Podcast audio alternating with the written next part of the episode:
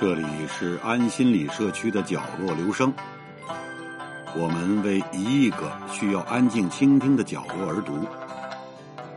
一个人的时候，正适合静静的听。这些年来，北京城的改建可谓伤筋动骨，四九城里的上千条胡同荡然无存，代之而起的是鲜亮刺眼的高楼大厦。尽显现代大都市的气魄，然而近千年古都原有风貌所蕴含的一切，却渐远了。尤其是小民百姓生活的，直达各城门的市井街道，大多旧貌换新颜。但是有一条大街，在这场风暴中仍基本保持了原有的格局，实为不幸之中的大幸。此街就是安定门内大街。大街两侧没有拆光扒光建起高楼大厦，仍基本保持着原有的古朴平和。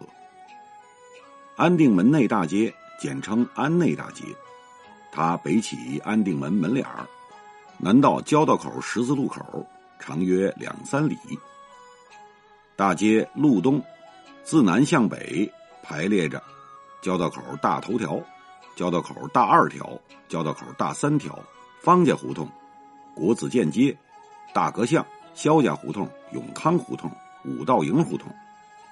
安内大街路西，自南向北依次是分寺厅胡同、谢家胡同、车碾店胡同、柴旺胡同、姑姑寺胡同、灵官庙胡同、安定门西城根儿。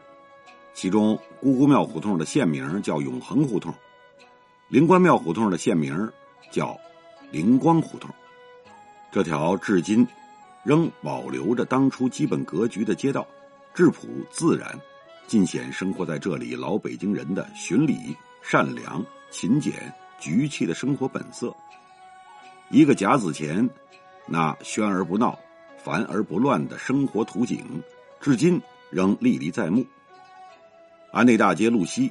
交道口西北角把角的，是在这条街上小有名气的一兴干果店。这是一个经营南北干鲜果品和糕点的店铺，但我最感兴趣的是他夏日经营的冷饮。夏日酷暑难耐之时，他的冰棍柜台前总是挤满了人。三分的红果冰棍五分的奶油冰棍北冰洋冰砖。和著名的北冰洋汽水卖得很火。后来为了吸引情侣，又增添了双棒奶油冰棍不过这个有点贵，小孩一般买不起。最吸引人眼球的是别的商店没有的品种——刨冰。刨冰是用人造冰，用机器打碎，然后浇上红小豆的汤汁，或红红绿绿的饮料。让人看了感到新颖，吃在嘴里一口下去，真正的透心凉。傍晚暑气渐消，商店在门口拉上电灯，摆上西瓜摊儿，夜市高潮开始了。摊位上往往放一大块冰，其上铺着洁白的衬布，衬布上放着切好的黑蹦筋西瓜。此时吆喝声四起，甚是热闹。印象中，那时的西瓜大多是黄瓤的，红瓤的西瓜较少，不知道为什么。一兴往北是理发馆和洗染店，挨着他们的是这条街上最大的一个国营副食店，因为它的门脸儿涂的是黄色，百姓俗称其为黄门黄门规模较大，经营品种齐全，鸡鸭鱼肉。油盐酱醋各种调料，蔬菜水果都有，尤其是在票证经济时期的一些品种，只能到那儿去买。那时我已经到了能打酱油的年龄了，常被家里差遣到那儿去购物。做饭炒菜忘了买肉，家长一声吼：“快去买两毛钱的肉，要肥瘦。”我说：“再玩一会儿再去。”大人就说：“吃饭要紧还是玩要紧呀？快去！”得没商量，拿着两毛钱直奔黄门。那时肉便宜，几毛钱一斤，两毛钱的肉炒个菜就不少了。来到肉案前，递上钱说要肥瘦，售货员笑着说：“你们家可真会过，两毛钱的肉还要肥瘦。”说着，手起刀落，一条肥瘦相间的肉放到了称盘上，分量一点不差。一刀准是这个售货员的绝技，确实精彩，练成不易。有时去买东西也是高高兴兴的。明天春游给你烙张芝麻饼带着，买点麻酱去。哎，我接过钱就跑，屁颠屁颠的。到了柜台，售货员接过。装麻酱的广口瓶，先约个分量，然后用勺子在麻将桶里搅几下，盛出麻将。手一抖，一股散发着浓香的麻酱流入瓶中，不带撒一点的。手捧着麻将瓶，一步一步慢悠悠的走回家。到家您看吧，如果买三两，能剩二两半就不错了。怎么回事？那还用问吗？从空气中散发的沁人心肺的茉莉花和茶叶的香气中，您就能判断出那里一定有一个茶庄。拾阶而上，推开茶庄的门，进得店来，茶叶的香气越浓。柜台上摆放着一个个盖着小棉被的木箱，里边放着价格不一的茶叶，龙井、毛尖、碧螺春等高级茶叶。则放在柜台后的架子上。老北京人最爱喝的还是茉莉花茶。茶庄所经营的品种繁多，但多是绿茶，红茶、乌龙较少。店里也有五分钱一包的茶叶，一包正好可以沏一壶，够喝一天的。价格上该说还是挺亲民的，可惜已经忘记了那个茶庄的字号。应真，从这个名字。你可能就猜出了，这是一间照相馆这是这条街上唯一的一家照相馆。临街的橱窗里摆放着以自家孩子为模特的大幅照片做广告。进得店来，里外两间外间是营业部，里间是工作室。我加入少先队的纪念照和小学、中学时的毕业照都是在这儿拍的。祖父和他精心培育。花开繁盛的祝顶红的合影也是在这儿照的。这条街上军民的结婚照、春节的全家福和亲人或朋友的合影，也大多是在这里完成的。应真为人们留下了无数美好的记忆。青春已逝，倩影上的笑容依旧。紧挨着应真的有一间小小门脸的馒头铺。那里做出的山东呛面馒头、豆包、糖三角、枣蒸糕等很地道。你别看铺子小，店主可是见过世面的。他以前在袁世凯家中当过差，后来在这里开了这间小小的夫妻店。您怎么知道的？这是秘密。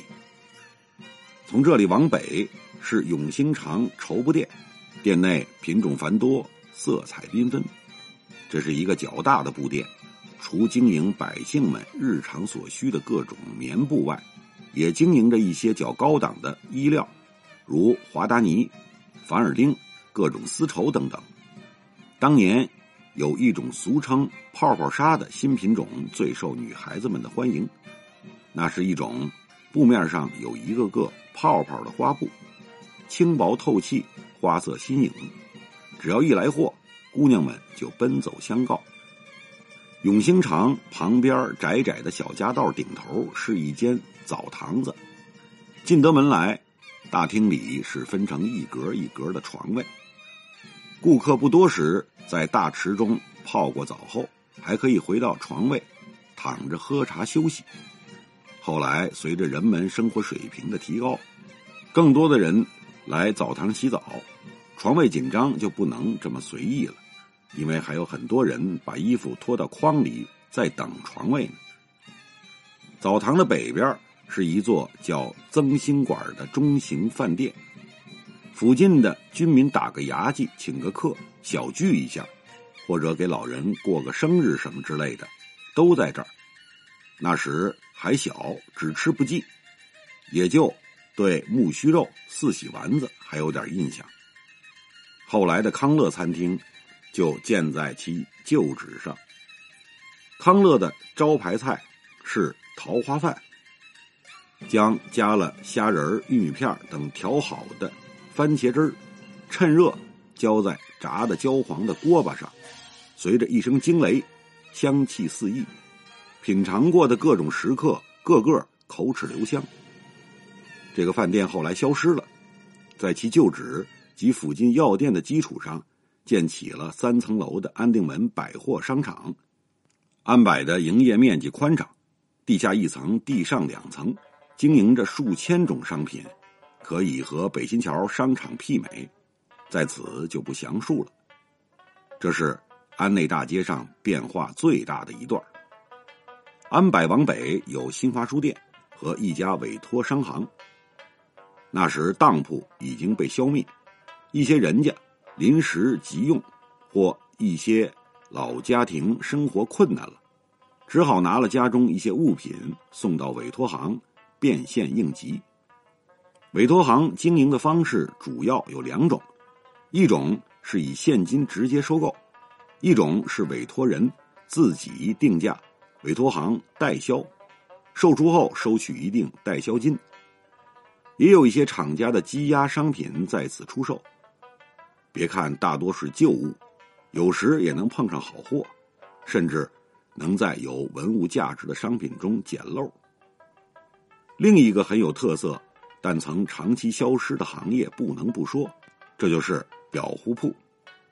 安内大街的裱糊铺还是小有名气的，除了。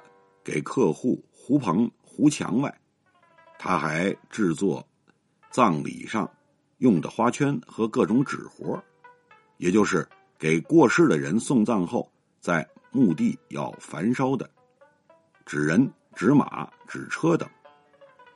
如果过世的老人是男人，就扎马车；过世的老人是妇女的话，就扎牛车。他们所扎的车马牛船等。都很精致，这也是一门手艺。随着土葬的消失，这门手艺也就衰落了。不过现在又有重兴之势，不知该说什么。分寺厅东口是一家清真肉铺，也称羊肉床子。大扇的牛肉、羊腿挂在肉杠上，牛肚、羊肝等摆放在肉案上。掌刀的伙计。头戴回民特有的小白帽，白上衣、黑裤子、蓝围裙，十分精神。他们待客热情规矩。肉案上的牛腱子、腰窝、里脊等等，分门别类的码放整齐。伙计会根据顾客的需要，是炒是涮是红烧，还是做酱肉，帮你选择合适的部位。家里每年冬天的火锅用肉，包羊肉、胡萝卜馅饺子的肉馅。也大多都是从这儿买。小女孩玩的洋拐也只有这儿能买。从这儿往北，曾有一个很大的叫鹿鸣园的酱菜园，他们经营着自家产的各种酱菜和调料。他家店门上方的女儿墙上，塑着一头肥大的梅花鹿，给人印象深深。宝兰轩是这条街上有名的文具店，他经营着各种。笔墨纸砚及学生们上学必用的多种本册。那时，所有学校搞教育改革实验，小学高年级就开了外语课，而初学外语的专用练习本一般文具店都没有，但这里有。这里还经营财会专用的各种账本和表册，他所经营的纸品也非常齐全，做手工的电光纸。做花的各种皱纹纸应有尽有，因此这里也就成了学生时代不可或缺的商店。来这里购买各种文化用具的学生络绎不绝。再往北就离城根不远了。安内大街路东交道口的东北角，把角的是美国基督教长老会于一九零一年创办的安定医院及福音堂。后来医院并入了道济医院。解放后，福音堂停止活动，那里由崇慈女中，也就是现在的幺六五中学，退休的主任办了一个幼儿园——安乐幼儿园，还有一个租书店，也开在这里。它的西侧墙外，曾立有一个有十来个版面的宣传中苏友好的宣传栏宣传栏的上边。是个带着两国国旗标志的相扣的圆环和和平鸽的浮雕。宣传栏的版面主要内容由苏联大使馆提供，主要是介绍一些苏联风光和社会主义建设成就的图片。我就是在那儿看到的，据称是世界上最早的喷气式客机图幺零四的图片。中苏关系破裂后，宣传栏就撤掉了。在原安定医院旧址上开办的一个诊所，也早就停办了。如今，这段街面已改头换面。从这儿往北是麻刀铺和公厕，还有煤铺和中药铺。后来，这个中药铺改建成了负责供应周围几百户军民粮食的粮店。粮店内迎门的是几个半人高的粮柜，分别装有玉米面、标准粉、大米。黄豆、绿豆、红小豆等杂粮，则是装在较小的粮柜里。军民买粮，先是凭粮本登记，后改为了发粮票，凭票买粮。民以食为天，每月的购粮可是大事。家中只有我一个男子汉，那就责无旁贷了。定量有限，每到月底几天，口粮总是有点紧张。家里如果有俩半大小子，甚至会到等米下锅的地步，所以发粮票那天，大家都早早的去排队，急着拿到粮票，马上去买粮，以解燃眉之急。一九六零年前后，副食几乎全无，粮食更紧张了。所幸深秋季节会有白薯供应，一斤粮票可以买几斤白薯，聊补无米之炊。每次粮店来了货，卡车直接把白薯倒在粮店门口，粮店搬个桌子在门口收粮票收钱，甚是热闹。用不了多长时间，堆的小山似的白薯便一扫而空。困难时期过去了，但当年排大队买白薯的场景仍历历在目。那时候副食蔬菜的供应也很紧张。不知道什么时候有什么货物来供应，于是，一些在家的老人和孩子就等在副食店门口，来了货赶紧排队抢购，有什么算什么。总之，让肚子里有点进货，总比空着好。头条胡同西口北侧是一个瓷器店，挨着它的是一个制作和修理笼屉的作坊，它的北边是一间杠铺。杠房门面不小，进深也大。大厅内摆放着办喜事用的大红轿子，同时也摆放着几具做好的寿材和几幅制作寿材用的木料。店里还组织有办事时吹吹打打的班子和各种执事。掌柜的身材魁梧，声吹得很好，还曾被请去给学民族器乐的学生讲过课。随着社会生活的变迁，如今已无轿子和寿材了，这个行当也被婚庆礼仪公司所代替。从这儿再往北就是中国人民银行，也就是现在的工商银行安定门办事处。这个银行几十年如一日岿然不动。如今计算机、电脑代替了算盘，空调代替了风扇，早已鸟枪换炮。从这儿再过去是个租书店，那里是孩子们的乐园。在店内看书，一分钱一本儿花几分钱能待半天儿大二条西口北侧有一个经营各种自制面食糕点的饽饽铺，在安内大街也算是一个老字号了。他自制的糕点有京八件各种脆皮点心、萨其马、桃酥、蜜贡、槽子糕等等。特别是自制的钢炉，松软适度，香甜可口。祖父几乎每个月都要去买一些，放在食盒里慢慢享受。除了这些主要的品种，它也生产一些小点心，如开口笑、棋子饼、江米条等。我小时候看护我的老太太，陪着我长大。上学后，还时常来看我，每次来都给我买点江米条。回想起来，仍很温馨。安内大街的小吃是不能不说的，他们有的是全天供应，有的只卖早点。除了常见的火烧、芝麻酱烧饼、油饼、焦圈外，有一种马蹄烧饼，现在见不到了。那是一种白面做的，上下两层、中空的饼。由于是中空的，撕开后可以加入更多的油条排叉，因为其形状类似马蹄，所以被称为马蹄烧饼。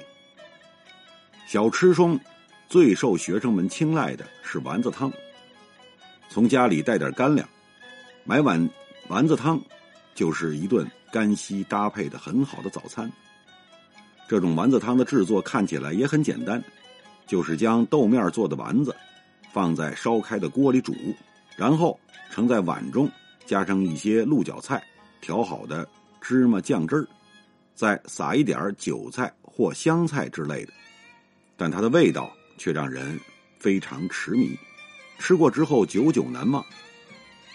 小吃的品种有那么丰富，看看一个现居海外的老北京人发来的帖子就知道了。一九五零年，六岁搬到安定门，记得最清的是从北面胡同东口起，一直到交道口的马路两边，全是小吃摊儿。三分钱一块糯米红豆馅儿炸的。金黄色的炸糕是我最爱吃的，还有炒肝、面茶、茶汤、炸油饼、豆汁儿、焦圈、芝麻酱烧饼、炸肥肠、酱肉、酱肚、烧鸡、爆肚、灌肠、豆面丸子汤，这是我的美食。用花椒油和芝麻酱熬的汤里是炸好的豆面丸子，盛出来以后撒上香菜或韭菜末。香喷喷、热乎乎。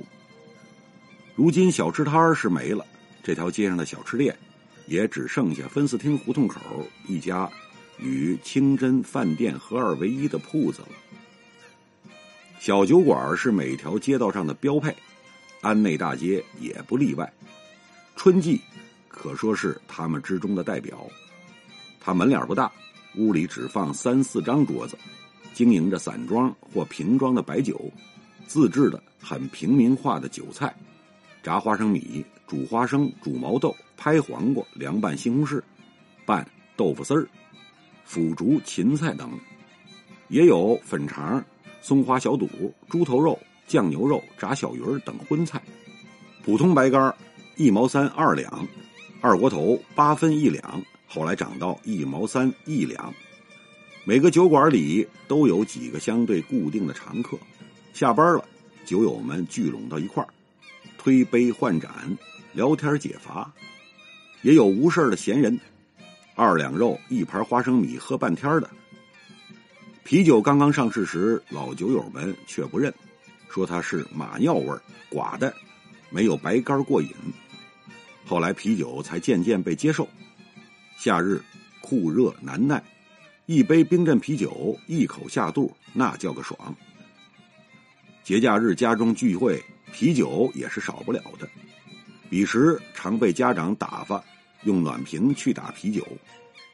如今这一切已经淡去，小酒馆也已消失了，但昔日浓浓的酒香仍萦绕在心中，永远不会消失。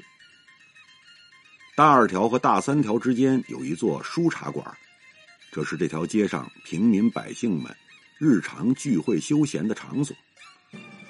书茶馆场地不算太大，摆放着十来张桌子，靠北墙有一个小舞台，说书人就在这里表演。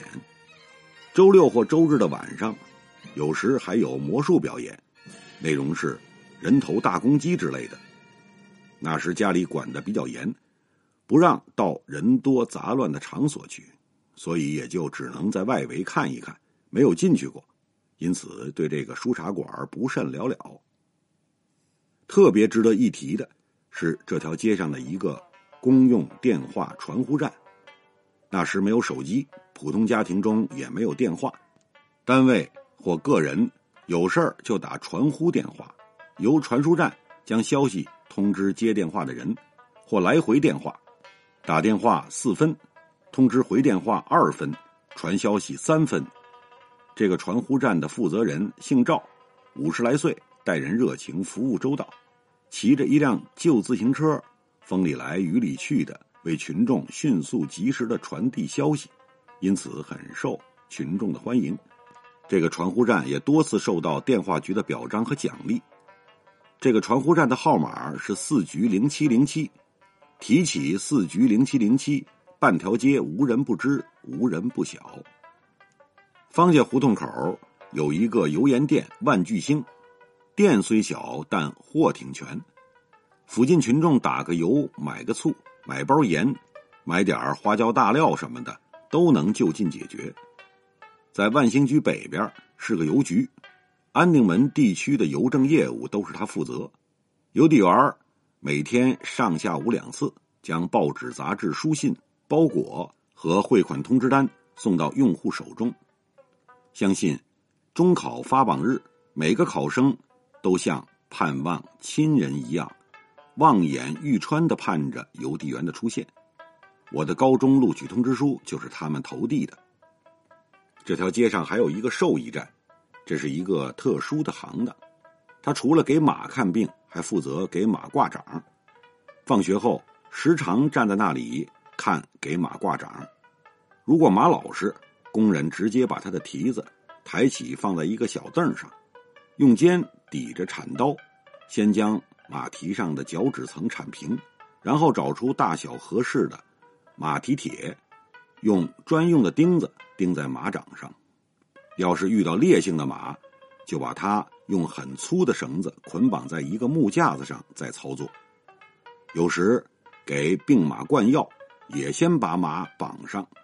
换掌产下的马掌是很好的肥料，可以把它埋在土里做底肥，也可用马掌泡过的水浇花这可使植物的枝条更壮实，花开得更艳丽。再往北就是著名的国子监街了。这条胡同是京城内唯一保留了建于明清时期的临街牌坊的胡同。胡同中有古代国家最高学府国子监和孔庙两大建筑群。胡同东口正对着雍和宫。安内大街街面上还有一间阅览室，这也是其他街道上少有的。再往北就是位于城根的五道营胡同了。我们儿时生活的安定门内大街，文化底蕴深厚，街面上五行八座齐全，居住在这里的老百姓生活便利，人气兴旺。随着时代的发展，这里也有了很大的变化，一些行当消失了，但街道的整体格局没变。这里。也真可算是大拆大建城市改造工程中的一块福地儿了。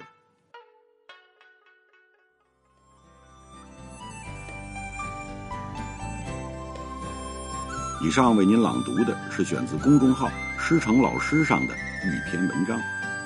谢谢来自每个角落的慧心倾听，请记住这里，我们在一起呢，咱们天天见。